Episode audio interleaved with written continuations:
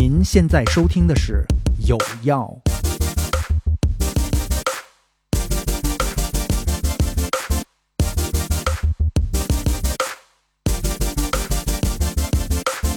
我们其实刚刚谈论了很多问题哈，呃，其实提到最多还是妈妈。那这个父亲在孩子成长中，不重要，不重要。 嗯世界可以没有男那我们人。刚刚说了很多，其实娜老师也推说，卸哎，责妈任妈这个角色是很重要的，妈妈得安抚孩子，妈妈的功能、嗯要有母亲的功能。当然，我们也说到母亲的功能只是个功能，嗯，嗯它是一个代称，叫母性，你可以男性，可以女性，对吧？但是那到底在孩子这成长过程中，父亲他的这个角色，或者是父亲有哪些该注意的？对，父亲其实看似啊好像不太重要，但是其实也蛮很累的重，要。因为除了负责这个家庭，可能外边还有好几个 人，是吧？对，开玩笑，开玩笑。我我觉得可能父亲在呃早期哈、零零到两三岁的这个阶段里面，父亲最重要的功能其实是去保持住母亲，啊给妈妈一些给供给妈妈一些支持。你会发现，嗯妈妈通常情况下在面对孩子崩溃的时候，并不是因为孩子让他崩对溃了，，对，是后面没有靠的。对对老张，要你干什么用？对对对对，妈妈最说的最多的话是说，我这个老公就是什么丧偶式养育嗯吧，对对对对嗯不是妈妈没有能力照顾孩子，而是说当她感觉到比如说焦虑啊，或者不安全，或者悲伤，或者呃或者或者无力的时候，后面那个男人她的丈夫能够给她支持，嗯能够给她安慰安抚，然后你会发现这个妈妈又满血复活了嗯哎，啊、嗯但是他中国觉得自己不是孤军奋战嗯。对，你看对，在呃中国的这个传统的民间这个俗语上面啊，啊、男人或者已婚有孩子的男人有一个别称叫“死鬼”， 妈妈们口头也，这个死鬼还知道回来，可见呢，其实，在很多孩子的成长当中，父亲是属于半消失的状态。嗯对对嗯对，嗯，其实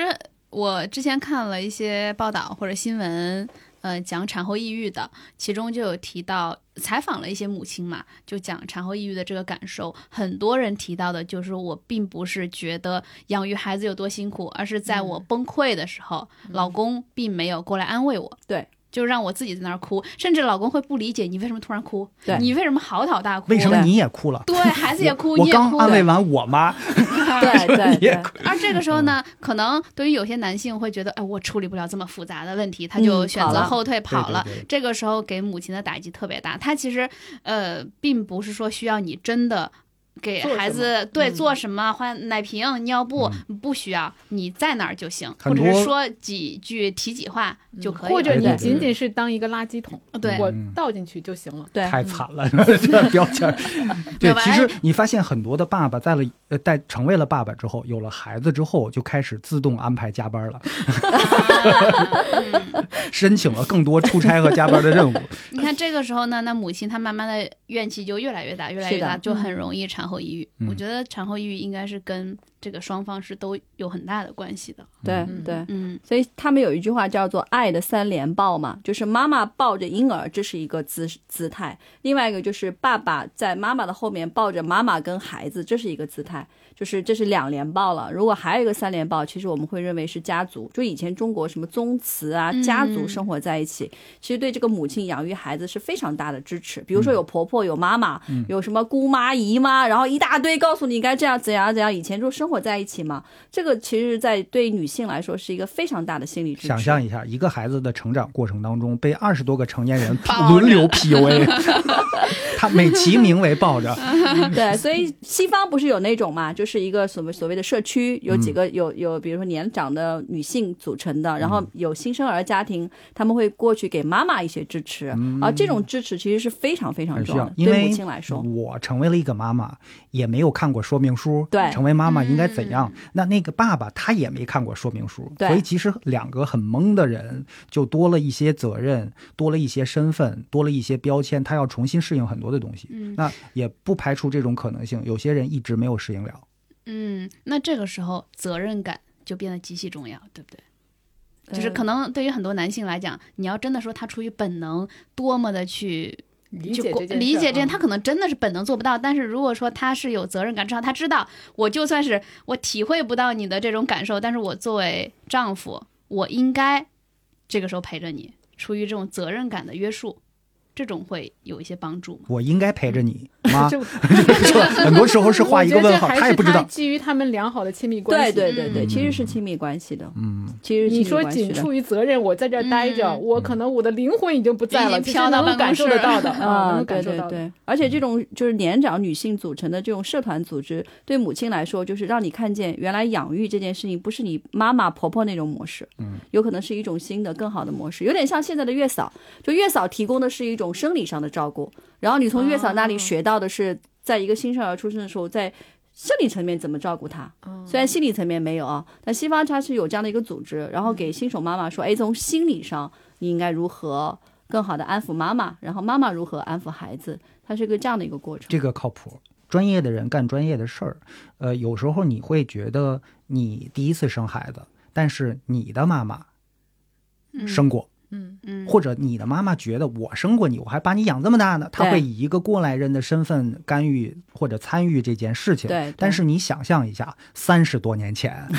她也就经历了那么一次，嗯，而且也就养过这么一个这么孩子多年来，她的记忆也被嗯美化过了。嗯嗯，没错。哎呀，我现在在，对我的确是最近在在考虑未来孩子的事情，但是呢，嗯，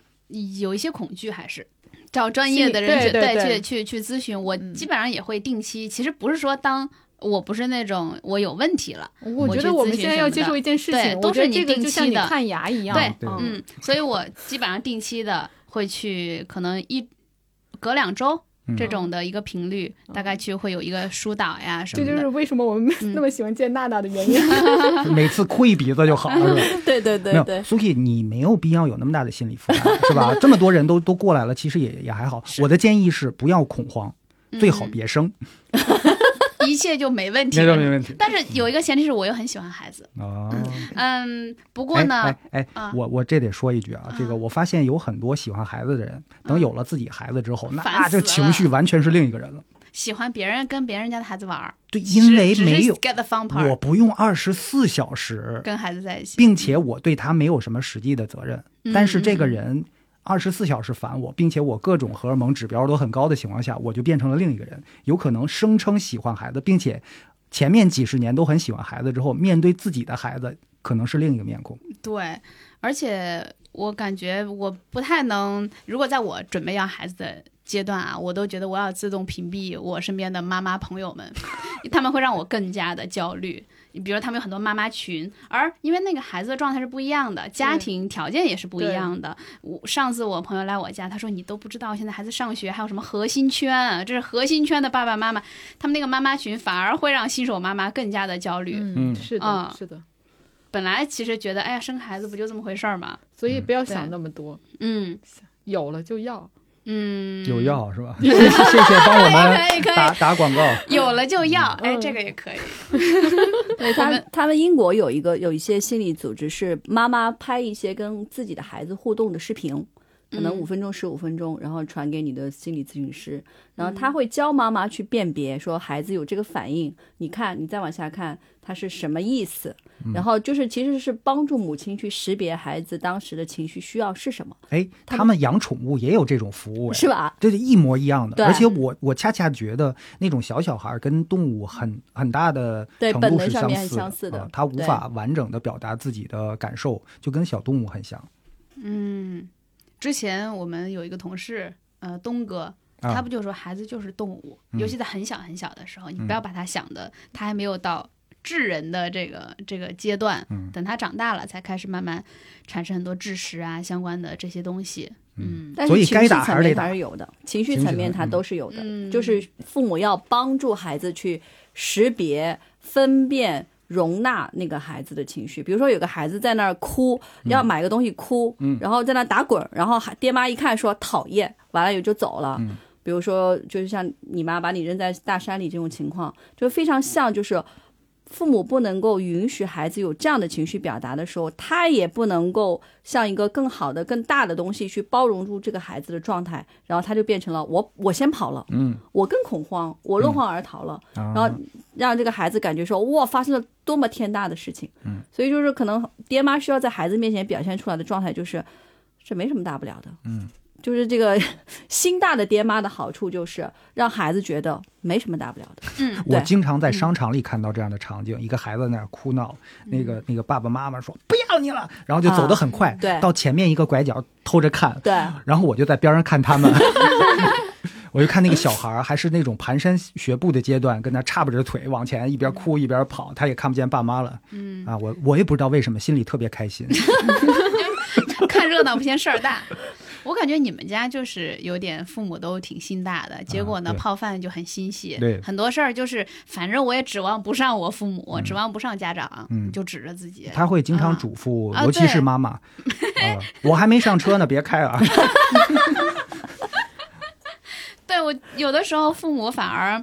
控制的比较多，事无巨细的，嗯妈宝男之类的。嗯 呃，对，对也就是会产生更多的问题。还有这个其实就是这个妈妈不安全嘛，她把她不安全的那个东西嗯投射给孩子了嗯，然后告诉孩子说，你看外面是不安全的哦，嗯所以我要做这个这个这个这个，所以孩子会得到的一个无意识的潜台词输入就是世界如此不安，所以我要加点小心。 嗯，那嗯你说孩子，其实每一个孩子他到了世这个人世间的时候，他其实对他来每一个孩子来讲都是不安全的，就是世这个世对界，，是的，只是说安全的不安全的程度不一样，或者说他们表达不安全的方式是不一样的。呃，其实是就是你刚才谈到的不安全这个问题，就是我们说的本能里面的那个死亡恐惧，嗯就是我随时会被吞噬掉，求大生欲嘛，哎，对，大就是这是我们每个人内置的，也是让我们能够活下去的一个很重要的东西。嗯，然后但是爹妈怎么去面对和处理孩子的这个不安全，才是真正的让他知道我这个不安全原来很正常，所有人都一样，还是说哇我这个不安全天都要塌了，是你你爹看妈我们比如说我有两个孩子，他嗯可能在小的时候就完全不一样的表达，嗯，比如说老大他可能就很少哭闹。嗯，让他睡觉拍一拍，他可能就睡着了。嗯，就是老二就会遇到很多这样这样的问题，就是他呃小时候睡觉没有在床上睡过，嗯就是白天的时候基本上都是趴在我的胸口睡的，没有放到床上任何一个刻都不行。嗯然后晚上呢，就是时间不长，不能长时间的去这样入睡，就是一会儿要抱起来，一会儿要抱起来。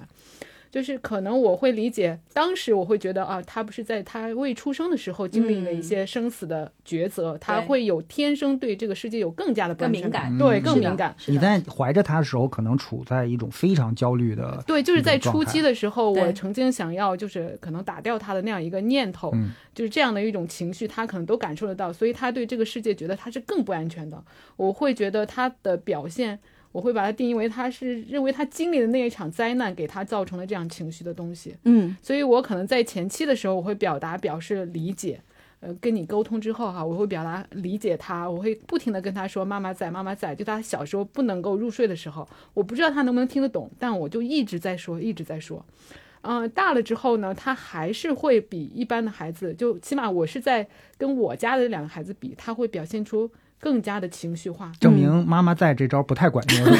就是他呃一开始的时候我很关注他，我说你不要有这样情绪，可能跟他的说法一样，你要学会表达，或者你这种不不安的感觉我会理解，但是你要学会去告诉我你在你是怎么想的，哦，停一下，就这个地方完全无效。嗯，如果爹对妈跟孩子说你要学会表达，哦、然后你得告什诉么我叫你表怎么达，对你嗯怎就么就了，那个点就跟什么叫性生活， 对对对，然后你的孩子会懵掉，呃，对他不会，他不会，对，嗯因为当一件东西他没有的时候，他是讲不出来的，嗯所以大多数情况，爹妈要做的事情，你是给他选择题，而不是填空题，嗯嗯他填不出来，对嗯嗯嗯。但是你可以跟他 A B C D，你选对一个，对，当我后来可就以发现他大一点之后，你说你想让他选什么的时候，你可他会有一些逆反哈。你越不让他做什么，他可能会，但他就会选从里边选择一个。当你觉得比如他一定要干这个的时候，你说可以干的时候，他立马又开始想哦，那个是不是也挺好的？就是我不能给他一个。呃，就是强烈的附加给他的，就是你一定要干什么干什么的时候，嗯，他就反而非要干什么。但是你给他一两个选择的时候，他就会比较理智的去选择。对因为这嗯就是我们说的基于安全感的可控性嘛，就是如果这事儿是我选的，代表是我可控的；如果你给我的，代表就是我只能选择要或者不要。但是就以前我跟我们家孩子玩过这样的游戏，他们三四岁的时候，我说你们自己决定吧，你是先刷牙再洗脸，还是先洗脸再刷牙，你自己选。我朝三暮四，你知道吗？我闺女想了半天说，我还是决定先洗脸后刷牙。我说可以，然后就这么愉快的决定了。对对对，这是一个对，呃就是你要给手他段，啊对，嗯就是你要给他很多选择，还有就是要给孩子非常明确的东西，嗯比如说再等五分钟，嗯嗯，这个孩子会觉得可控，啊就是五对对分对钟然后就开始听到还在那里数了。哎，对对对，但是你要跟他说等一下，完了哎，不可控，永远在说等一下。啊对嗯对对我，看到一不个可妈妈控跟孩子说等一下，从晚上九点多一直说到夜里十二点半，对对嗯，就等再等一下啊，就对是再等一 下，你知道吗？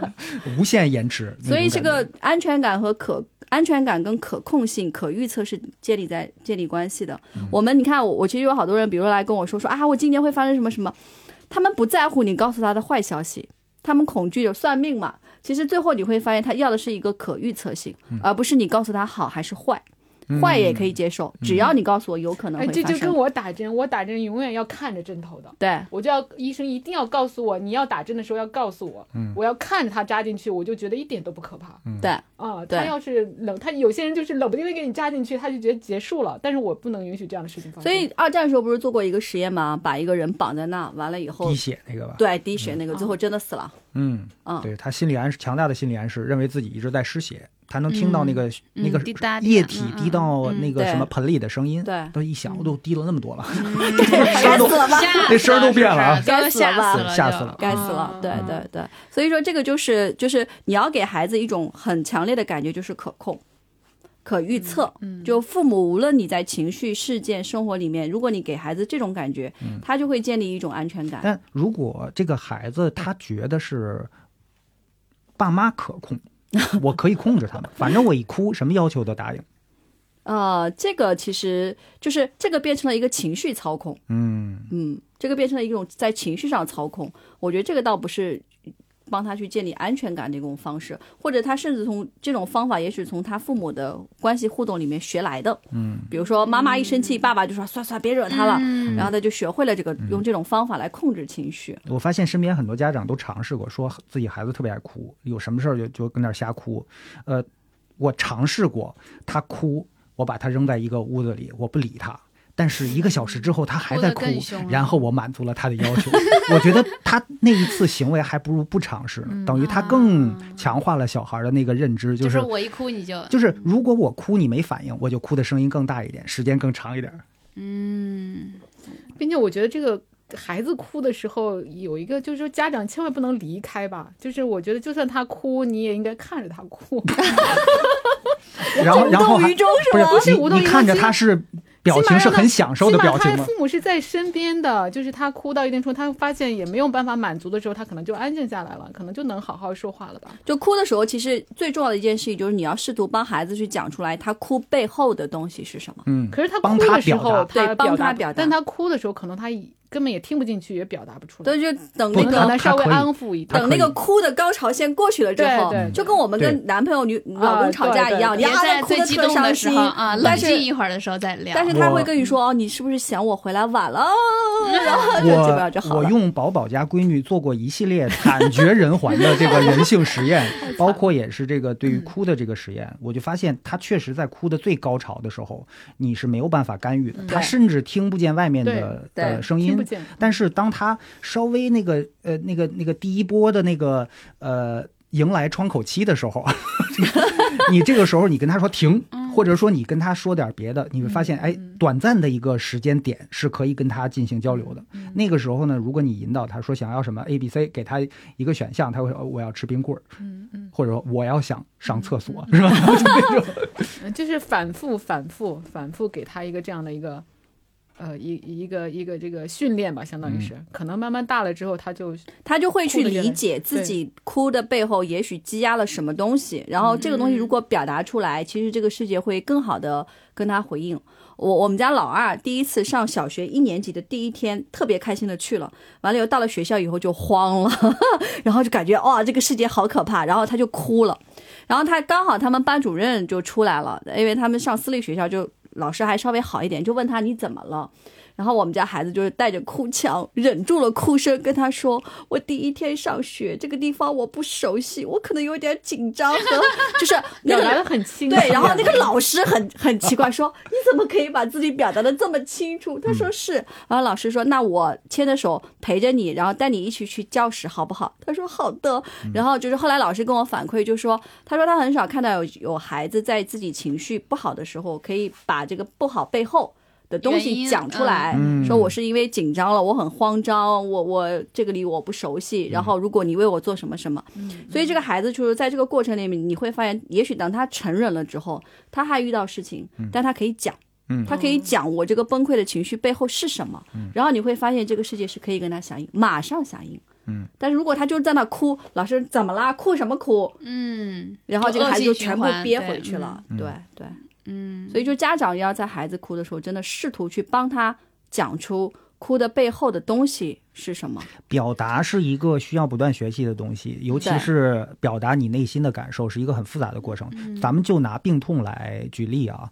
如果你是一个没有上过学，并且没有什么特别多的这个对世界有什么很很深刻的认知经验，也不太丰富的一个人，你表就医生让你描述你到底哪儿不舒服，这个特别难。你会发现他说我嗯没错疼，没嗯错，你哪儿哪儿疼？疼？其实有可能头疼也疼分很多种的描对 述，针扎一样。嗯，什么嗯嗯什么嗯到底是压迫感的疼、撕裂的疼，就有很多种疼，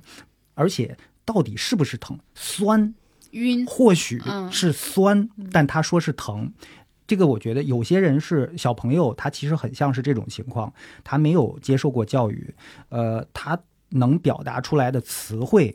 很非有常少，限，嗯对并且他对自己的身体了解非常少，是怎么样一种难受，他形容不了。嗯，你问他，他也不知道。对，就不能用问句就。靠父母反复给他确定你对这种是什么疼，是不是这种疼，他就对慢慢就会有一种印象。对对嗯对，那我觉得这个其实对父母也是有很高要求的。比如说，当孩子处于情绪崩溃了，那家长可能也在情绪那个那个高峰期，就是你哭哭什么哭，然后就 不要哭，就是那种，他可这能也这个没有说办的，法。哎，怎么说的这么熟 呢？哭什么哭？所以我们家孩子你知道吗？他不知道为什么，我我我以前他其实刚出生的时候没有，我也没有开始学心理学，但他有个特点，他就一边哭一边说，你很少能看到孩子是一边哭一嗯对边说的，对嗯他一边哭的特别伤心，一边哇哇在那说，然后我每次看到这个场景，我就在那笑，你知道吗，我觉得太搞笑了，怎么会有孩子一边哭一边说？然后我嗯们另外一个就会说，别人哭你还笑，你这样对吗？然后我就笑的， 我那时候就笑的更不可遏制了。哎，一边哭一边说，这个难道不是一项中国的传统技能吗？ 你经常能看到坟地有这种情况，一个一一边哭，哭的都已经快岔气儿了，但是他能清晰的表达出，呃，这位逝者他一生的种种，以及表达出自己是如何孝顺的。对，啊是吧我们这家叫孩哭子就丧能做到这个这一点，他真的是一边哭一边嗯我觉描得述你说的自己 那，个是表演，非物质文化遗产这个，对对， 是有一定表但演小成孩分的。是不是也会表演哭，就假哭，会吗？嗯，他为了得到一个什么东西，嗯那可能是反复训练过的。对我他觉都得没有这种眼不泪会他就泡饭特别擅长，对就他是没眼泪他呃在那哭他在嗯很快的哭两下之后，他其实就已经好了没什么嗯情绪了。后面我说干你哭你想笑你就笑吧， 就你会发现他他他很这个很好判断，当他哭的时候。他选择把脸背过去，或者说趴在桌子上的时候，那时候他已经转成了笑了。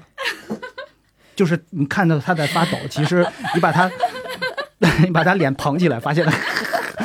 就是那样一种状态。 这就对，侦查与为了反侦哭而查，哭。对，得到东西嘛，嗯得到对关注也好，或者得到他想要的东西，嗯，可能啊是因为之前靠哭是有用的，嗯，他可能在窃喜是吧？过早 的，过早得的，到过早出戏得到了。了。嗯你以为导演喊卡了，其实并没有。感觉当家长好难呀，特别难像重新要去读个大学或者嗯读个书，把所有的这些呃，一要有理论知识，同时还要实践，你怎么能把学到的理论知识用到实但是你践会啊上？发现，你面对用这不个了孩对子不对可能又不一样。嗯，嗯每个个体但他其又特实别不一本样身这个过程就是，如果你能够很好的理解自己，嗯就是你比较更多的从不同的角度理解了自己，体验了自己，让孩子只是让你丰富、更丰富你理解自己的一个维度。就是可能通过亲密关系，你可以理解自己，嗯，你可以通过跟领导、跟同事相处，知知道自己是这样这样。但孩子可能是你生命当中跟你更亲近的，然后嗯让你看到更多自己这个藏起来的、遮起来的、不想被人看见的那个那一面，孩子一定会精准的抓住，并且抓住这个反击痛点， 死死死抓着不放。孩子是他这样的，然后你通过这个点看见，哦，原来我有这一面，原来你不知道。嗯，但其实剖析自己，我感觉啊，是一个挺痛苦的过程。对，对嗯呀、你剖析完又解决不了，你说这这么痛苦吗？而且有的时候会发现我怎么那么讨厌，或者是自己身上就有父母以前身上的一些影子，就自己父母的影子，而且但那是个你又不太喜欢。但是这个东西嗯是可控的一个过程，就是说，如果咱俩关系里面，我老觉得是你惹了我，嗯，我对你的很多行为很生气，尤其是夫妻关系里面，嗯然后就觉得有我怎么这么倒霉，我怎么嫁了你这么个人，你为什么不改，不能为我改变？就一串。当你如果剖析完自己，你突然发现原来有我这儿有这个钩子呢，嗯，原来我是通过这个跟你勾在一起的呢。所以你能做的事情，你就会有一种掌控性，就是我可以改变我自己，嗯，但我也许不能改变你，嗯，但是我是可以调整的。然后你会发现，当你这个掌握了你自己生命主动权的时候，你稍微做一点调整，其实你们的关系就会发生大范围的变化，这个很神奇的。嗯对，有人说为什么这个人老对我进行言语上面的对什么挑衅和暴力？对，分析之后发现，哦，原来我我自己逗嗯自着己嗯玩招儿的呢。， 我过去每天都过去招人家。嗯，哎，那我最后问三位一个问题啊，你们当了父母之后，感觉最大的变化是什么呀？老得快， 时间跟以前好像不是一个刻度了，那个尺子变了，变短了，就那种变得感觉更快了吗？是，对，嗯，因为孩子的变化太大了，你会清晰的看到时间流逝了，可能是从这个层面上来讲，嗯，宝宝呢？ 发现自己的 缺点，然后改变。 就像他刚才说的那个，我觉得我嗯真的，他不管怎么去说我哈，他说我没有用，但是我自己能够清晰的感受到自己的变化，你自我催眠能力这么强、啊，嗯对，比你想象的强多了。就是我从昨天跟嗯、呃我老公的一次聊天，我就能感受到，他以前比如说的一句话，很容易点燃我，我会觉得你怎么这么想我啊，你怎么这么说啊，我就很生气。但是呢，我他这他其实一点都没有变，他还是说着同样的话，用了同样的方式。然后呢，我就会很情绪平稳的告诉他，你说这个，我觉得我可以接受，但是不代表我会跟你一样这样想。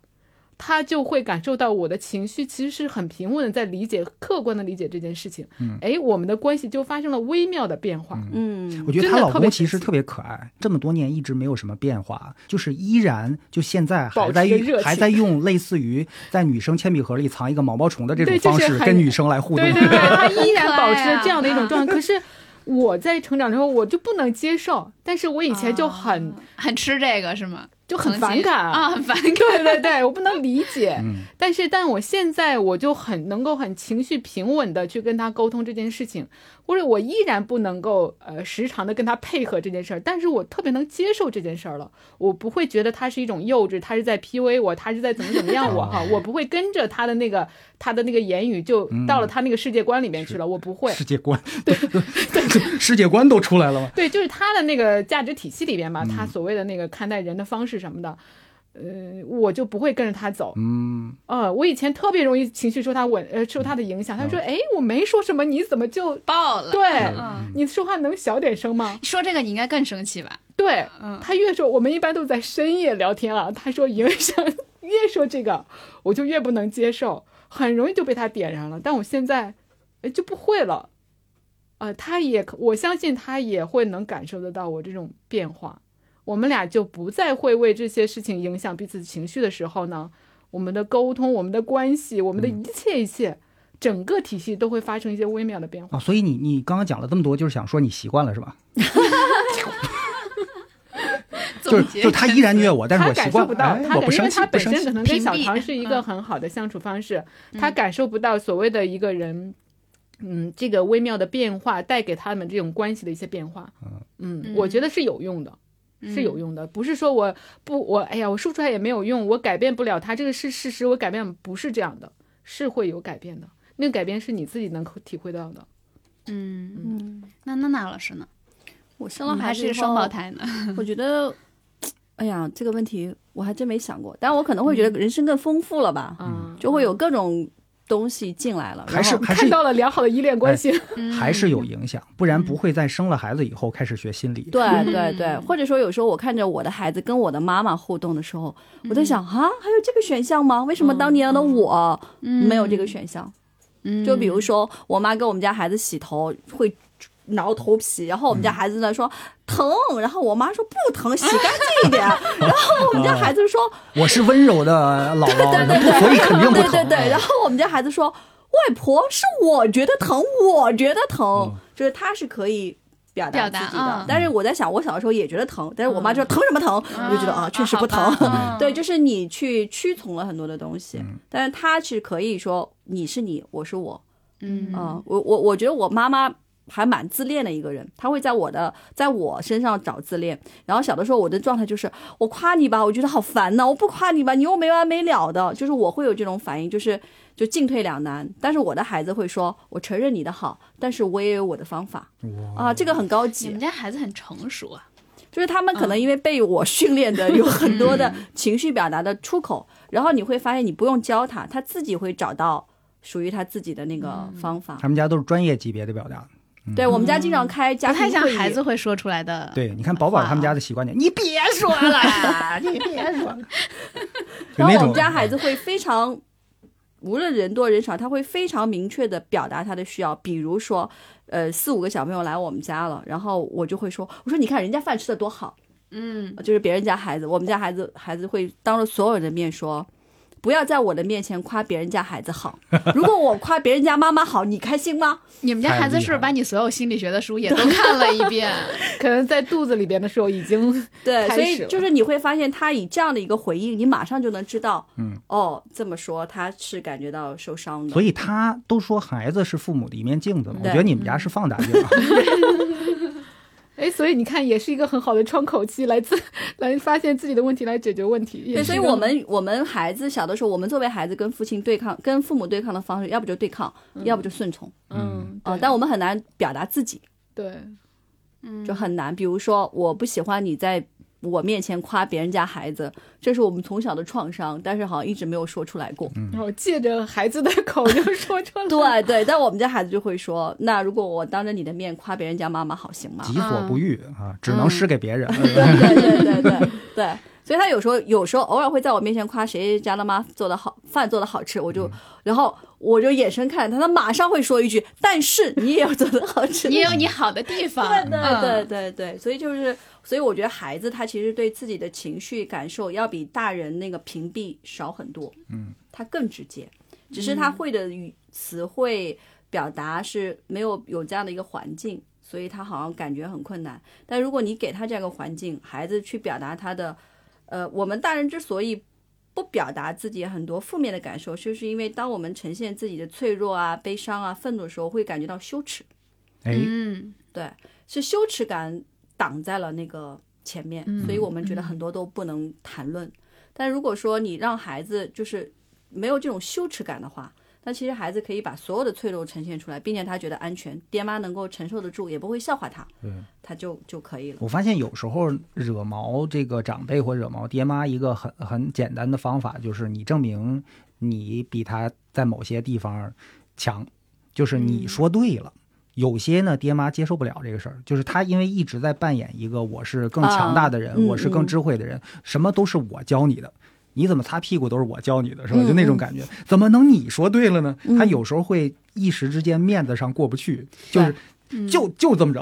嗯嗯，那这个事情，我觉得在现在的互联网时代会分崩离析，不像我们小的时候，互联啊网没有那么发达。那嗯的确，爸妈说什么样就什么样的。你你是垃所圾有堆里捡来对你的，所有的知识对都来自于那儿。而现在的孩子，他自己上网搜一搜，哎，爸爸不是你说的那样的。嗯。因为他可能知识面比你可能还要该再广一些，嗯你跟他人家真的问你一个物理学或者化学相关的东西，你也解释不清楚，你只能是孩子他有可能自己了解的比更多一点对，而且那个父母的权威会不会自己感觉受到了挑衅或者是挑战？嗯，不再像以前孩子认为父亲嘛，尤其是父亲就是什么都知道嗯的，父母都是什么都懂的。对嗯对，其实父亲，所以刚才回到最开始这个话题，就父亲扮演什么角色？其实父亲就扮演那个小的时候我们去看戏，然后你要坐到爸爸的肩膀上才能看得见。就是父亲在心理层面上也要扮演那个角色，嗯，就是说我可以让我的孩子借由在我的肩膀上看到更远的那个风景。嗯，看电影坐在爸爸的肩膀上看得更清楚。等过一会儿呢，爸爸被后排的叔叔打的时候，看到了爸爸的脆弱。同一天，两种不同的口味。你说父亲见父亲是应该或者适时的让孩子看到父亲的脆弱吗？很多父亲其实是，尤其是对如果是有女儿的，嗯，就觉得我的这个威严形象，呃，有儿子也一样吧，不太希望让孩子看到脆弱的一面。呃，其实父亲在孩子心目中要扮演那个角色，什么角色呢？就是，呃，嗯，我们叫做就是理想化的那个角色，就是爸爸是有能力的。呃，爸爸是能够去追求一些，比如像以前打猎回来的，啊然后是可以养活的，是值得依靠的。那孩子会觉得，我经由跟这么一个强大的人在一起，并且他，我如果坐在他的肩膀上，好像我是他的一部分，或者他会养育我。这个过程里面，孩子会觉得，我有一天也可以这么有能力，嗯我有一天在这样的一个家族里面，在这样的一个作为这样的一个爸爸的孩子，我也可以有这样的梦想，就是父亲要为孩子提供这样的一个角色。就爸爸带着猎物回来，对就是那种英雄的光环，对在孩是子的的心目当中留下了很深刻的印象。对直到下一秒，呃，爸爸被妈被妈妈摁在地上摁在爆地上菜的时候，一个死鬼是不是又去那谁家了？就是那种，又哎哪儿然后来就的？就崩塌了，你知道吗？可是不会这吧个会我发觉得不嗯会吧？我觉得孩子可能，呃，会不会因为他在遭受妈妈的这个打的之后，会这个形象就崩塌了？嗯，应那该不，他但是假设一下，一一个男性一直是在这个家庭当中，嗯面对这个这个他的伴侣的时候，像孙子一样，就那种感觉，呃，对孩子会产生什么影响？我觉得不会再什么什么影响，就是嗯只要是这个这个父亲在社会上的这个对成就是 OK 的，这个孩子是看得见的。可嗯是这个东西会有所改变吧？因为的嗯确是现我觉得，比如说在社会上有成就的人，他可能在家里就不会是那个任由妈妈那样的一个人，我觉得这个会有改可能，有可就能是吧补偿嘛不。会对啊。哦就说我已经收获了所有的赞美和掌声，家里被这个人被我所爱的人收拾一下，他会能够平衡掉。通常打老婆的不都是那个无能的那个？啊对哎呀真是对呀是啊，对呀因为他在外面得不到认可是的，是的所以他要从那从你这里通过打你、欺负你获得一个存在感、价值感。嗯，可是现在社会好像也不再是以前那样，就是爸爸就是那个 bread earner，对吧？嗯他是去打猎或者挣面包的那那样的一个角色，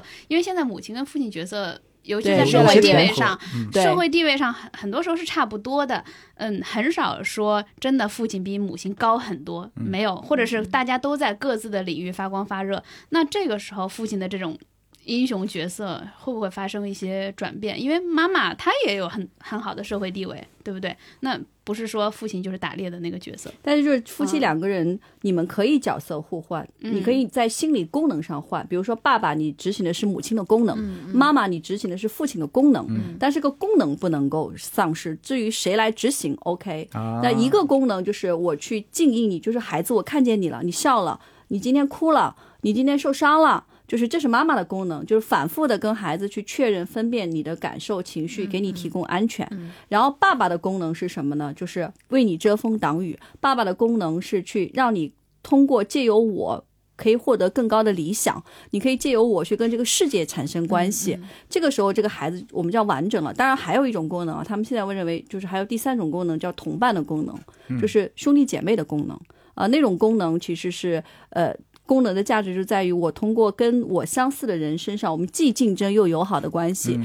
然后获得成长。所以这三种功能，如果每个人人人人的一生里面都有，非常好。但如果妈妈的功能这个部分缺失了，但爸爸的这个功能和同伴功能在，挺好的，这个人也会很好。然后像那个弗洛伊德的女儿，她就是前两种功能都没有，但是她小的时候跟兄弟姐妹的关系很好，所以她成年以后也成为一个心理学家。她同时个同性恋，她跟她跟另外一个女女性，所以就说，就是他我们会认为是同伴功能发挥的很好，所以每一种心理支持都可以在他人生后期为他提供一个很好的一个支柱型的这个这个东西。但对孩子来说，当然最好的是都有，嗯，都有。但是我们通常会看到那种，就是我们说的妈妈比较容易在孩子早期扮演什么角色呢？嗯，就我们有一个朋友，就是我们共同认识的一个朋友，我觉得他们家比较是那种现象，就是这个孩子的情绪可能到十个分贝了，嗯但妈妈的情绪是一百个，啊，无论是高兴还是难过，嗯然后其实是盖在这个孩子 身上的。你以为你是摇滚乐了不起，老娘重金 属，对对，所以这个孩子会有一种感觉，就是我看不见的，嗯，在妈妈那里我是看不见的。嗯然后这个孩子可能会表现出更多的表演型人格，就更夸张，啊，因为他会在社会上想要被看见。哦然后我们这个叫做情绪覆盖，就覆盖掉它了。还有一些妈妈可能，比如说希望孩子得奖，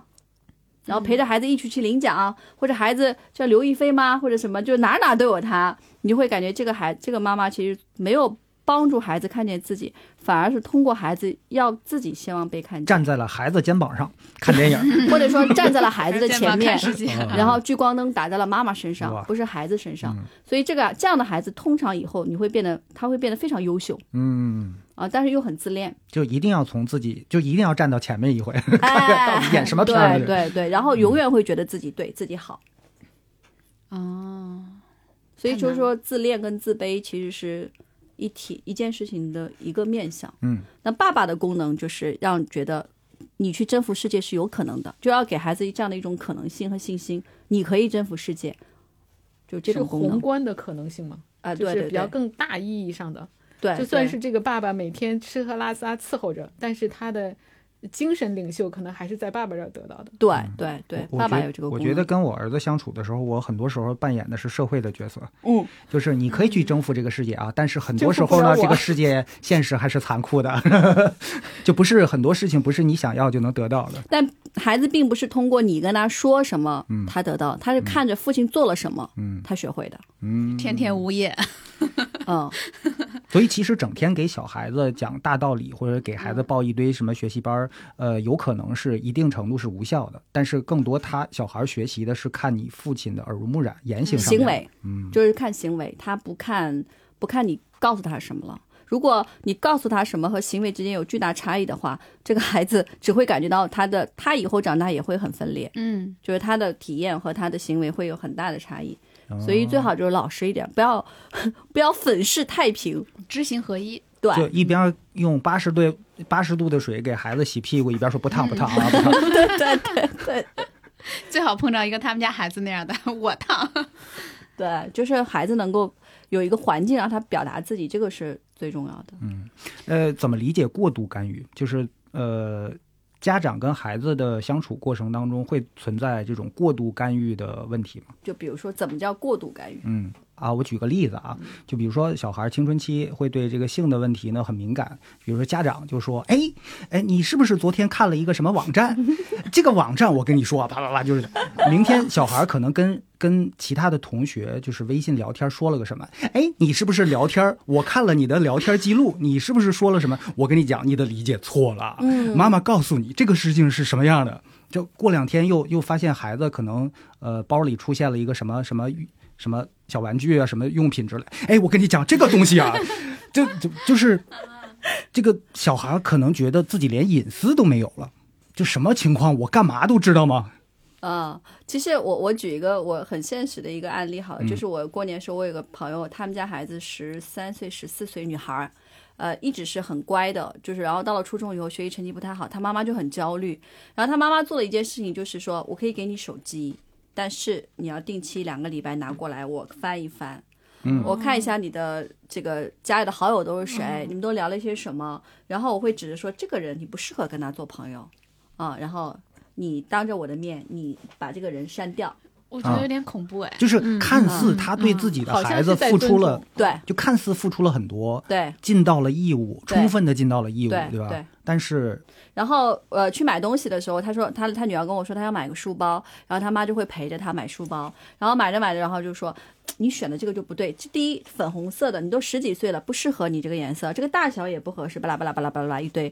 最后他说，可能我买回来的是我妈妈给我选的书包，然后我觉得就像我我我妈对我家孩子一样，这个不烫嗯，啊，这其实就是一种入侵，就是我不尊重你的感受，明明知道孩子想选一个绿色的书包对，但是问你要这个红的还是粉的？对嗯，对，然后呢，孩子只能二者取其一，我选红。哎，你 看，妈妈帮你买到了最适合你的对这那书包。个选择对题，在小的时候是可以的，一旦到大的时候有自己想法的时候，这个其实是一个不好的东西了。对，所以你看，嗯我跟我们家孩子做选择，后来我们家老大学会了一个本事，就是两个水杯，一个黄的，一个粉的。他明明要粉的，但是他会这么做，他不会说我要粉的，他不会干这种事儿，他会说。如意，黄的好看， 然后我们家老二很开心的拿着一个黄的，然后说：“你看，我这拿剩下的。啊，他得先夸这个黄的太好看了， 嗯我有多想要，对呀、太喜聪欢明了了，对啊这他小就心思，他就会把啊，黄的直接给你说，你拿黄的，然后他才会给自己。对，然后这个孩子就是他后来会跟我说，说我跟我妈妈在一起，我就总会感觉我好像做什么都是不对的，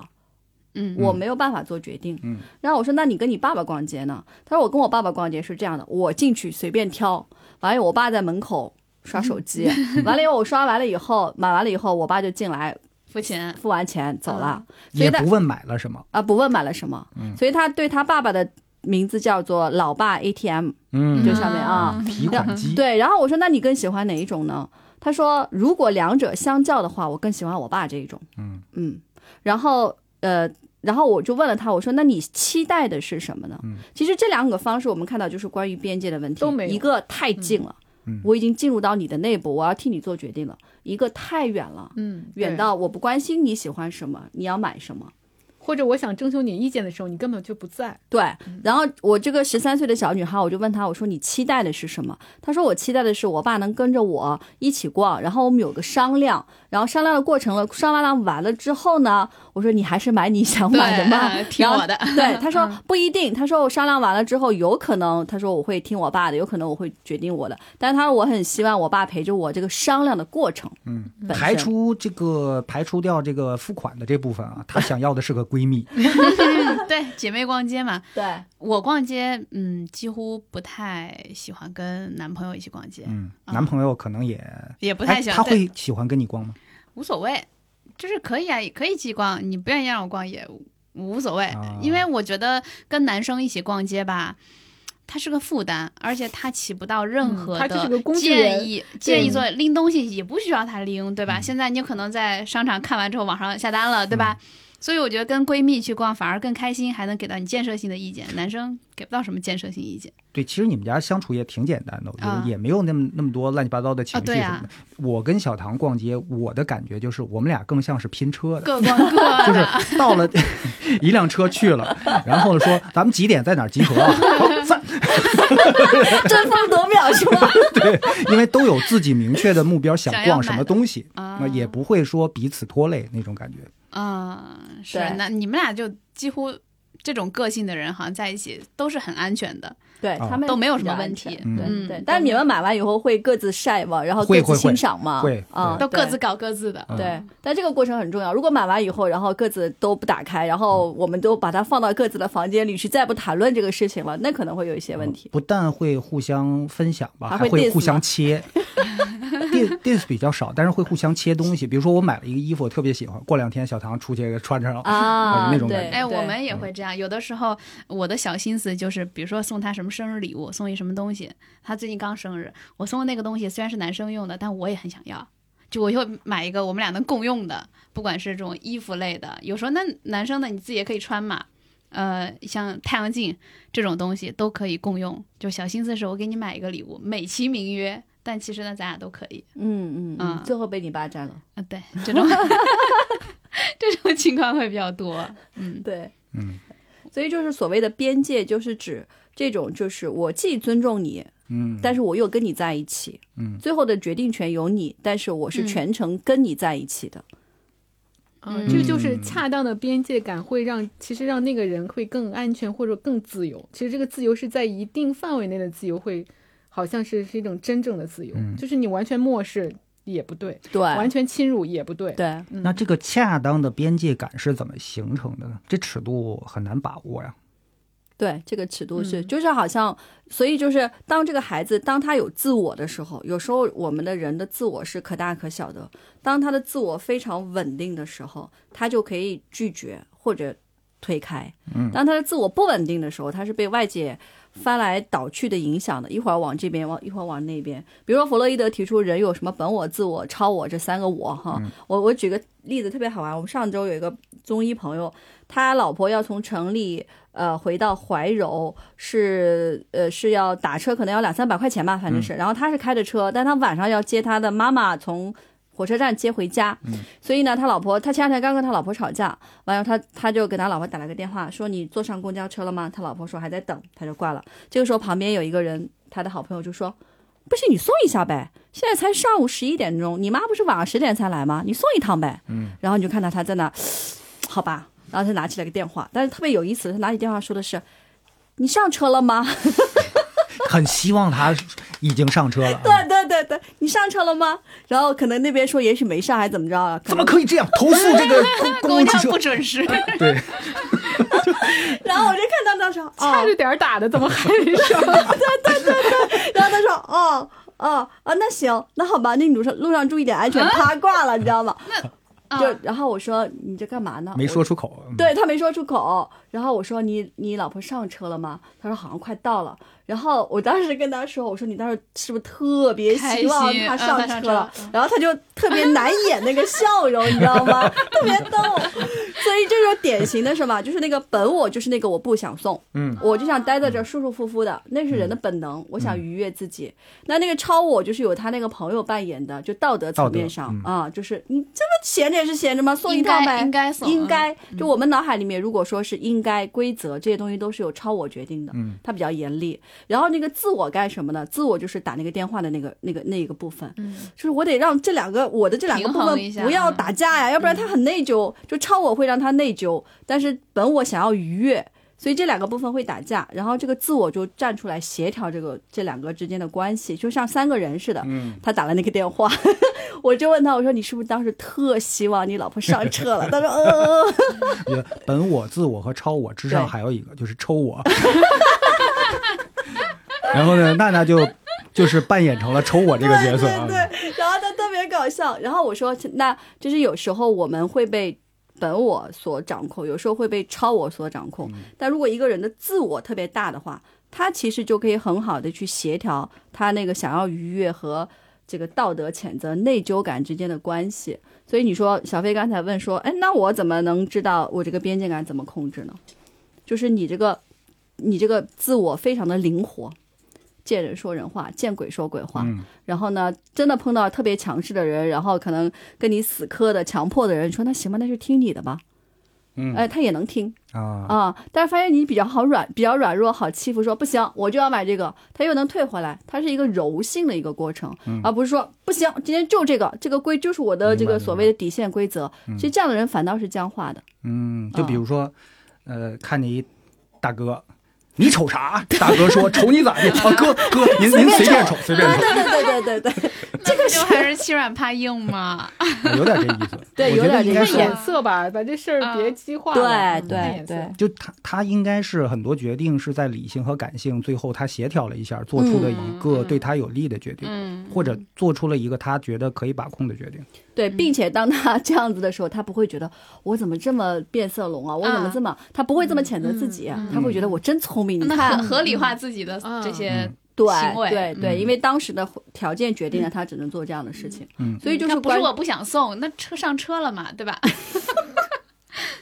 打了这个电话，其实对他来说就安慰了他的超我，说安你心看了我已经打过电话啊来，我表达过了，有些话、有些行为是做给自己看的。哎，对对对对对对。然后他老婆在那边就是好像很莫名其妙，怎么刚打了一个电话又又打打了一个电话，电话这是干什么他？老婆会不会觉得我老公好关心我啊？可能会。哎呦，五分钟打了三个电话，跟闺蜜还吹呢。你看一我老公通啊，电话，它带来了多大的意义啊！对，对对，所以这个边界这个东西，就是你要视环境，然后视你所处的状态。但有些自我特别协调的人，他其实你会看到他的边界是可以来回的摆动，但是他不会让自己那么的不舒服，拧不会巴对，不会让自己的嗯比如说内疚感入侵到很强烈，他不会。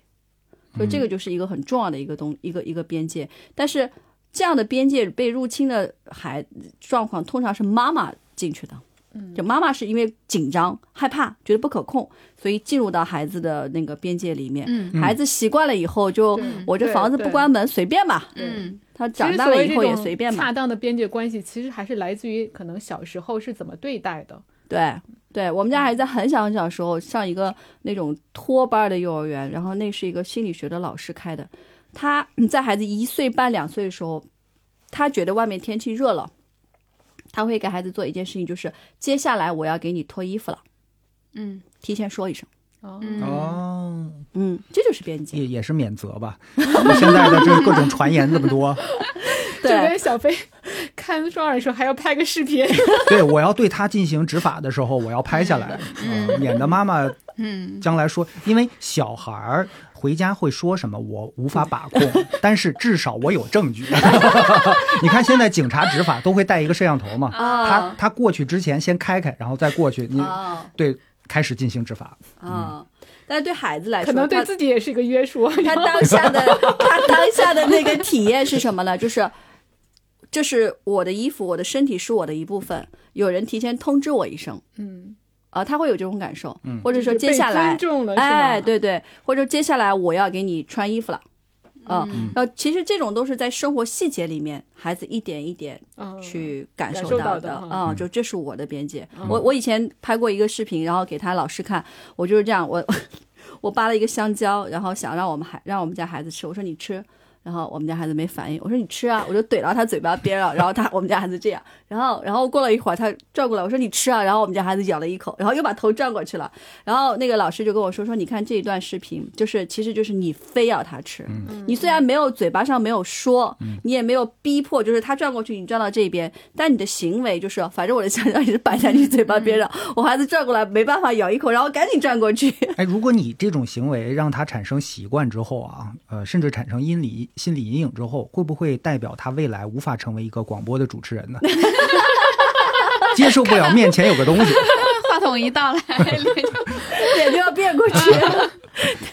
条件反射，对，所以这就是所你说的边界，就是是妈妈，你知道这个孩子什么是他的一部分，嗯什么不是，然他后就会懂得呃自己，反而理解了自己的边界在在哪儿的时候，他就会表达了。比如对说我们小的时候，孩子分享东西，他会有些妈妈会尊重孩子，会问一句啊，会怎么样？有些直接没事儿，这是他的，你随便玩儿对啊啊，孩子就习惯了嗯说啊，我我不知道自己边界的，我也不会表达拒绝了。嗯，嗯有我我小时候有过一次发了一可大同一通脾气了，嗯就是家里的别呃亲戚朋友他们小孩来家里玩儿，嗯然后呢我很宝贝我的那个电子琴，那是我很小时候我爸送我的生日礼物，我特别宝贝它。结果呢我妈就让那孩子随便在我房间玩儿，结果他把把我那琴弄坏了，啊、而且把我房间弄得乱七八糟的那些东西，然后当时我就特别生气，然后我就去说了。你跟谁说？当时应该是我二姨他们家的孙子过来，嗯，来我们家小孩儿嘛，把弄得乱七八糟的。然后我当时就一脸的不高兴，去先去跟我妈说。你几岁？那时候初中，啊其实也挺大了，挺大了啊你。们家辈分儿也是挺…… 嗯，但我妈老小嘛，然后我大姨的孙子跟我一样大。嗯后来我们我就跟我妈说了，然后我妈说你可不能表现出来不高兴呀什么的，你不是让人家难堪嘛。嗯 咱但们我家还有二十万没还人家呢。 但我真的就是特别生气，但是反正我出去也明显不太高兴啊。嗯但是，嗯，家长肯定是希望，哎，嗯这个时候你不能表现出来有任何的不高兴。其实前段时间不是有一个热搜嘛，嗯呃，一个熊孩子过年期间，熊孩子把一女孩的所有的化妆品啊、嗯口红啊，全都弄得支离破碎的一嗯地，那不少钱呢。首先，然后那女孩的所有的那些化妆品，就是被熊孩子过年来家里给弄坏了。嗯但是这个时候，父母一般都选择是就不要说什么，嗯，啊，甚至有些父母哟画的真好，嘿，就毕加索呀。对，你这看啊，就是这是大的，嗯那，他可能已经有自己的世界观，有判断能力。比如说那个熊孩子，嗯那个家长的边界感，这就是建立的最佳时期。对他就说，哎，他很小，不要跟他一般见识，这就是模糊了这个孩子的边界感，他就会会做一些，长大了之后就会没有边界感。让我想到我们有一个朋友，他当时他的录音棚有一个员工，就是他的一个助理吧，录嗯音助理特别搞笑，那个那个小哥。有一次呢，我那个朋友正在喝茶，然后呢，他那个助理进来之后说事儿，一不小心把茶壶呃碰碰倒了，呃嗯碰到地上摔碎了。然后他看了一眼说没事儿没事儿没事儿没事儿，就是那个摔碎茶壶的说没事儿没事儿没事儿，然后就走了。 你当没时看见，没看见，一屋子人都进。惊 呆了，嗯，特别搞笑。上次我们不是聊那个什么五五妻之夫嘛，啊那个就是典型的，就是关于边界的这个这个这个电影。嗯就是通过入侵一个人的边界，改变一个人的边界，然后从而完全改变那个人的心灵结构。嗯，就把一个男的愣变成女的了，啊，是吧对对对。然后并且且他深信不疑，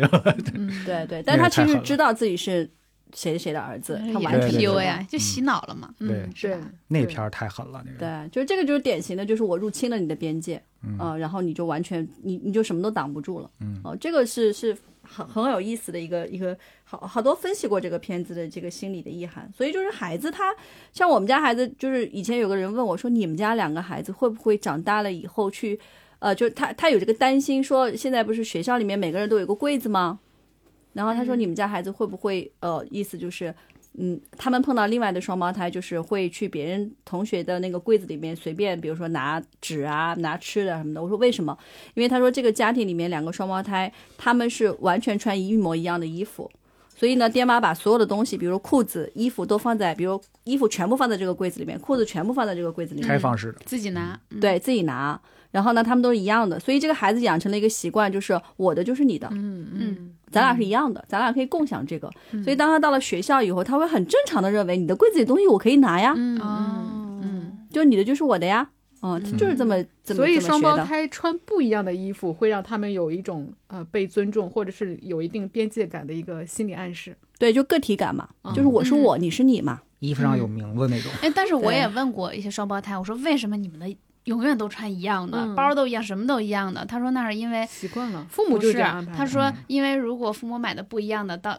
选择就会打起来。哦，嗯俩也啊孩也子因为有是可这样，能小孩嘛，就是见不得别人，就比如说我选了 A 嗯红色的，然后还有一个黄色留给他，那小孩就会认为你选了红色，是不是红色更好呀、他也要红色的，小孩子嘛之间，所以他说他们家就是的确买一样的衣服的原因是这个。他们家就缺点这种智慧。哎呦，黄的好嗯看， 哎呦没有这种智慧。嗯我跟你说，这个大概率我会觉得啊这是他父母告诉他的，嗯，就是父母告诉他我为什么给你买一样的，就是因为你们小的时候打过，嗯当然有可能啊。然后父母也为了节约时间，就是嗯嗯我有双胞胎的朋友，他就说买一样的多简单啊，嗯就是不用花脑子嘛。啊，没看过《闪灵》吗？嗯， 一对双胞胎在走廊里手拉手站在一起，穿着一样的衣服，是多么恐怖的画面！这个所以我觉得一件事情，它可能有好的那一层面，有可能它引发的将来的问题，他可能没有看到。嗯他只是现在觉得这样省事儿，他没有看到尊重个体带来的那个好处是什么东西。他现眼前是买一样的最方便，可是他忽略了那个个体的尊重。对，而且嗯每一个人会觉得我我是特别的，为什么我们连撞衫都那么讨厌嘛？嗯说今天咱俩撞、穿一样的，哦，不行，太难受了。 还有对就吧是，比如说孩子可能都会有那种你的就是好的，都每个人心里可能都会有那样，嗯对但是父母嘛没有这个能力来解决这个问题。嗯，嗯，可能高明的父母可能很容易，可能通过几次能够解决这个问题，但是一般的父母，嗯，不去解决这个问题，回避掉，然后就买一样的更省事儿。而且就是我会觉得双胞胎的一个核心问题就是我们父母被植入了一个观点，就是他们俩得哦穿一一样样的。的他们嗯俩应该与生俱来就是一样的。对嗯，对。但是如果说你跟这个父母说你是两个孩子，嗯你跟他说如果你有两个孩，只不过是同时，你脑海里的反应就是哦两个孩子。无论性别一样不一样，你的脑海里面说给这个孩子穿什么，你一定跟说，哎，你是双胞胎，你的那个条件反射你都不一样，啊对对对对吧？对，这是被我们社会就是约定俗成教育过的那个部分。我嗯就很害怕双胞胎。我我看过最牛的一个呃电影，就是讲变魔术的那个啊，致命魔术是吗？啊，那个太狠了，啊那那个个就是也一很个狠大哥对为了模仿自己竞争对手的一个对魔术，最后发明了一个特别狠的克隆技术，就是每天晚上他要克隆一个自己，并且自己本体要死一次，然后之后那个克隆永远是在第二天再进嗯行下一个，再复制嘛，就等于他每天都要死一个自己，就嗯那种感觉、特别冷血。最后发现他的竞争对手是双胞胎变的那个魔术， 太崩溃了，崩溃了吧？世界观太就特别狠，那本子太好了。嗯哦，呃我，我们今天其实已经聊了超级长的时间嗯啊，但是我我我在最后，我突然又想起了一个问题，也是身边朋友讨论的比较多的一个问题，不懂得如何拒绝别人。就这个问题跟嗯呃嗯儿时或者可以追溯到亲子关系时期的一些呃问题吧。就是这个这个这个现象就特别好玩，就好像你问一个问题，就是说感冒，然后你应该吃什么药？嗯，然后可能医生会说先去验血，但是我们大多数人的反应就是感冒不就是那几种药吗？哎，啊，是一个意思。嗯所以就是，当然我会觉得这个不懂得拒绝别人背后可成因能很多，对，嗯很多很多。嗯但你要看那个不懂得拒绝背后，你有一个担心就是拒绝了会怎样呢？嗯，每个人可能给出的答案是不一样的。嗯嗯，嗯，对，呃，这个我当时也跟我那个咨询师提过，嗯因为他最开始不是我告诉他我有这个问题的，是他感觉到了啊，这个问题。他说我给你布置一个作业嗯啊，你不是说让你拒绝别人，就是你在处理很多事情的时候，你先考虑我要什么，你就嗯按照自己，比如说你跟你呃伴侣吵架了。呃，那我理他还是不理他呢？我要不要主动跟他说话呢？他说现在对你来讲，你不要考虑那么远，对你的关系好还是不好，你就先你你想联系他你就联系他，你不想联系他就不联系他。你先考虑你自己，我要什么，我想怎么样，怎么样让我自己开心，然后慢慢的去去呃设嗯衍生到说之后别人如果问你一个、嗯呃请求，你不太想要答应的时候，你再慢慢的去学会去拒绝这个东西，先考虑自己的一个嗯需求，对，嗯。其实是慢慢的去练习就，很考多人虑自己的需求得通过训练吗？难道？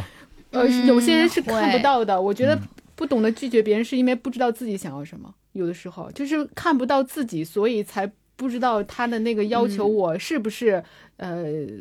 可以拒绝，或者我是不是真的就不想要。他没有办法判断，清晰的判断。嗯，他有时候也不一定说不知道，他知道自己的需求，但是就不好意思拒绝，就会把别人的需求凌驾于自己对的需覆求盖之了自己上的。情绪了，就是说，我知道我不想干，明确的知道不想干这个事情，哦但是就不好意思说嘛，或者是觉得哎呀，就先帮一下，把别人放在了自己的前面，就是自己比较靠后。然后我当时他让我训练的就是你把自己往前排一排，把别人往后排一排，啊、这样来去练习这个事情。对，这个就是 刚才说，比如说本我、超我和自我。本我就是为了追求愉悦嘛，比嗯如说我现在就想跟这个女明星上床，但是做不到，不现实哦，啊、然后我就段会位不够，啊对对对对，然后你照了照镜子，放弃了。对，嗯但看了很看多钱人包会有不同放的弃方法，比如说我要成为富豪，哪天娶了她。嗯，那有些人会说我在半路去拦截他，但有时候我买一个他的片子，就每个人的方式方法，买个片子可以，这个这个可以 啊，这行。拿了他的照片，啊所以就每个人的方式方法都不一样，但是那个本能那个部分是一样的，就是比如说我要先满足自己，嗯但是在先满足自己这件事情上，每个人最后形成的性格特质是，我们就说本我这个很很不符合社会道德规范的或者现实感的那个东西要出来，然后你的东西，你的自我说你不能出来，这个不现实，然后你这个本我这个部分就会歪曲，它你就会比如说做梦。或者我们有时候说，哎呀，我今天我要是把它给怎么怎么就好了，呃，那句话什么意思呢？那句话就是已经部分的释放了你的本能了，就是通过幻想释放掉了，然后通过梦境释放掉了，还有一部分实在没有办法释放掉了，它会在你的现实生活中变成变形，变成别的东西出来了，然后慢慢慢慢，就是这条路老走老走老走，它就成型了，变成了你的性格。所以就是关于你说的不懂得拒绝这个背后，可能有一个很重要的东西，就是说我的自己的需要，我不能允许它这么直接的出来。然后我会有很多很多的变形，比如说，其实我老公也是一个不懂得拒绝的人。那他的背后的成因，我会认为他有一种全能感，就是说，我觉得我得承担那个东西，你们我不能让你失望，所以你每次来对我的请求，我都不能拒绝。那他这个又怎么来呢？是他从小跟他妈妈的互动来的，就妈妈总是扮演一种比较弱的、无助的状态，那他就作为儿子，他要表现出，哎，我有力量，所以这个就是不能拒绝，他不能拒绝的原因哈。每个人不能拒绝的原因都是对多种多样的啊、非常复杂这里面。哦嗯，他是不是跟讨好型人格也有一定的关系？呃，就是娜娜说：“你们今天问了太多不专业的问题，没法回答。 就而是且这些问题都要写本书来回答就的。是对，就是你说那个讨好性人格是我们比较常在日常生活中会用到的，但是可能在在就把它把它放到一个比较规范的说法，叫做呃，我们叫做迎合的投射性认同。迎合，嗯，但是你会发现，所有迎合的人有一个特点是什么呢？就是我他背后的原信息是说我应该得到特殊对待。就比如说有一个特别好玩，我我我也有这个类似，但我也碰到过这样的人，他们会说我给你介绍别的客户，你是咨询师嘛？我给你介绍别的客户，他会说，哎，我跟你说啊，我今天给你介绍了，他来找你了吗？我说啊，找了。好，这是一次。然后下一次他说，哎，我又介绍谁谁谁，他来找你了吗？啊，我说是。然后过了很久很久，他说，哎，你看我给你一共介绍了多少个客户啊？就是你刚开始的时候，你会问他你为什么要介绍呢？他说啊，我就觉得你很好啊，嗯我觉得我朋友问我啦，我也有变化什么。但你你这个非常不露声色，嗯，但是他背后的意思就是我在迎合你，嗯，我在讨好你。那嗯其实潜台词是什么呢？潜台词是是说我这个来访你要特殊对待，嗯嗯，其实是变相要折扣，但他要的未必是金钱上的一种折扣啊嗯对，对待上的，对待上的。对，所以他会把这种模式，但是如果你不识别的话，你很容易进入到他的这个所谓的我们叫投射性认同，就进入这样的关系。这样的关系就是一旦有人反复对你这样，你就会觉得嗯哎呀压我不力啊也比较大。对，我不对他稍微偏袒一点不合适吧，就跟中国人送礼一样，嗯我从来不跟你开口说我要求你办事儿，我没事干就是请你吃饭，就你请你吃饭。嗯然后有一天，你说你是不是有什么 事儿，我能做做点什么吗？ 对你对对吧我的好已经超出了我对人的理 解。对对对，然后那个投射性认同，就我就进入了他的模式，就是好，我应该为你做点什么，我们才能扯平。嗯啊、嗯这个就是你说的那个，但是就是其实呃，这种迎合的投射性认同是非常隐蔽的，很难被察觉的。但是那个被迎合的人，往往到最后有一种被道德绑架的感觉。嗯，你下次再遇上这样的客户，你就一上来先恶人先告状嘛，说哎呦，你给我推荐这几个人太垃圾了，简直折磨的我痛不欲生啊！我觉得已经不想干这行了，看看他什么反应。 先下手为强，就那边刚，哎，还没说，哎呦，太，我实在太头疼了，最近我都不想干了。对，所以就是说，就没有这种人，他所有的那个背后都是有他自己的那个需要在的。嗯，就或者说有时候不拒绝，他一定会通过他不拒绝别的你方式来对要回来那个心理平衡。对，啊他会的，或者说他用别的方式攻击了你，嗯嗯，一定会的。嗯嗯，就是比比如说，呃，我我最近有一个人，他说他的做法是，我不做任何决定。啊，嗯，夫妻关系里面啊，我们俩做任何事情，我都不做任何决定。是因为怕负责任嘛，对呀、嗯，然后是一种攻击，还是一种攻击哦们今天这人我见过嘛，没见过，啊可还是是一我种们攻今天路击。上就聊这个了，啊有点这是一种像攻击，就是比如说咱俩是夫妻，然后我跟你说，你这样管教孩子不对啊，嗯我觉得应该这样这样这样管教。然后呢，嗯你说我这样对，说那行吧，反正我也不管，